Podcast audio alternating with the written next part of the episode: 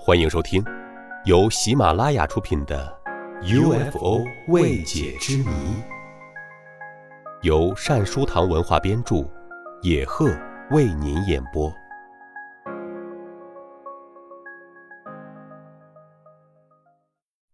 第三十二集：百万人目击 UFO。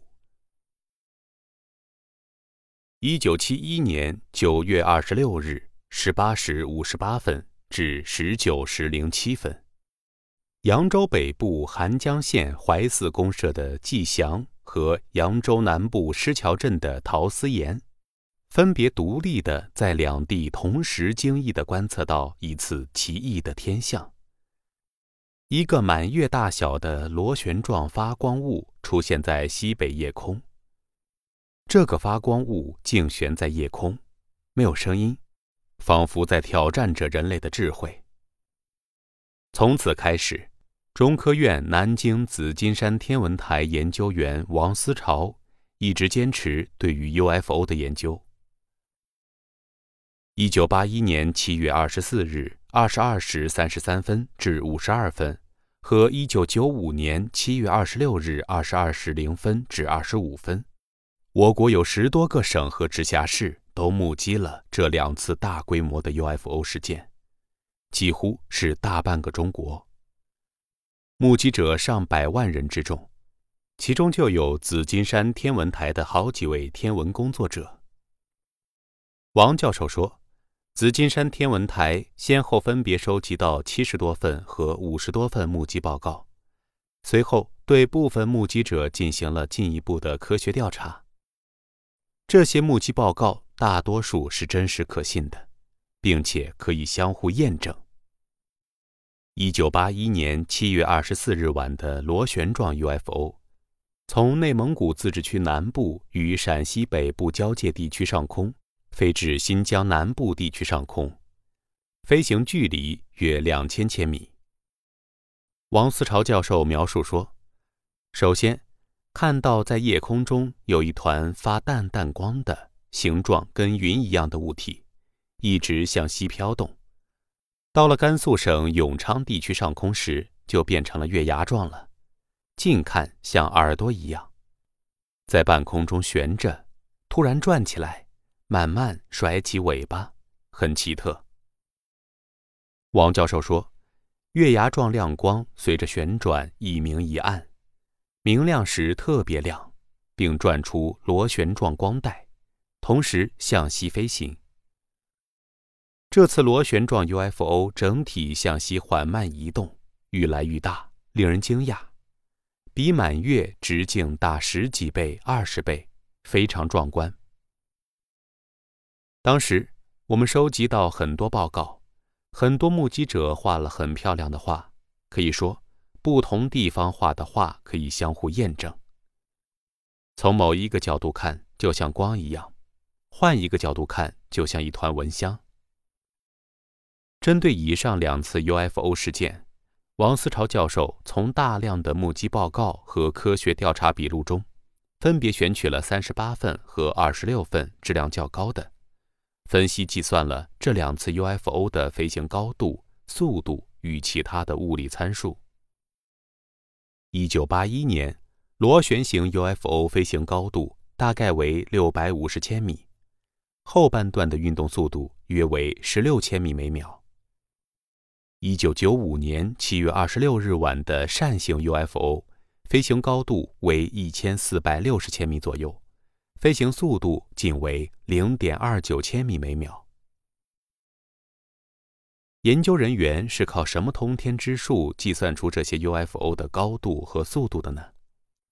王教授解释说，在我国有很多水平较高的天文爱好者队伍，一些目击报道是天文爱好者观测出来的。他们从小喜欢看星座，出现奇特的现象，他们观测后把不明飞行物在星座位置上标出来，我们就可以通过球面天文方法。根据他们画的情况，通过经度、纬度，就可以推算出高度和飞行方向。王教授笑称：“这有点像初中、高中学过的三角一样，虽然地球是一个球体，计算过程比较难，但可以通过科学方法计算出来。UFO 飞行器到底有多大呢？王思潮教授说，比我们想象的要小得多，可能只有几平方米，但在我们看到的可能有几百平方米。就像是一个人抽烟一样，烟雾可以转得很大很大，但是烟头却很小。从1981年和1995年两次 UFO 的基本特征，可以判断。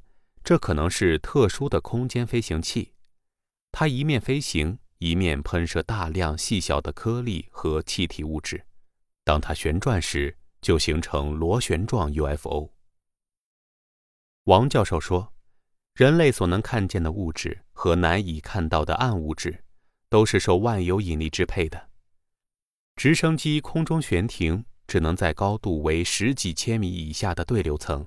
这里空气较稠密，直升机的螺旋桨旋转时将空气往下喷射，向下喷射的喷流给直升机以反作用力，使之与重力平衡，从而能使直升机悬停在半空。而这两个不明飞行物飞行在距离地面六百五十千米和一千四百六十千米那里，那里大气是十分稀薄的，而且观测表明。它们也没有向下喷射物质，在这种情况下，它们很难悬停，或者以极低的速度持续平飞而不陨落。因此，这种飞行器可能有反引力的奇异特性。人类现在尚未掌握反引力的高科技，所以它们有可能是与外星智慧生命有关系的特殊空间飞行器。我国对于不明飞行物的研究，从1947年6月24日美国的阿罗德发现不明飞行物开始。尽管对于 UFO 的研究已经过去了七十多年，但是仍然处于初级阶段。原因主要是 UFO 实在太难得一见。王教授告诉记者，过去对于不明飞行物的研究一般停留在对定性的判断。来了一个现象，估计下一个情况，判断一下是不是就过去了。这样的定性判断，按照现在的科学来讲是不够的，一定要有定量的分析。王教授说，过去很长时间内，我国对于不明飞行物的研究停留在对数据资料定性的判断上。由于不明飞行物太罕见，仅仅靠几次观测资料远远不够。此外，王思潮教授介绍说，目前我国在观测方法上开始有新的尝试。过去想要观测不明飞行物很困难，它来无影去无踪，等你把望远镜打开，它已经消失了。但是现在我们的拍摄设备多了，拍摄手段也更先进了，用手机就可以直接拍摄了。听众朋友。本集播讲完毕，感谢您的收听，我们下集再会。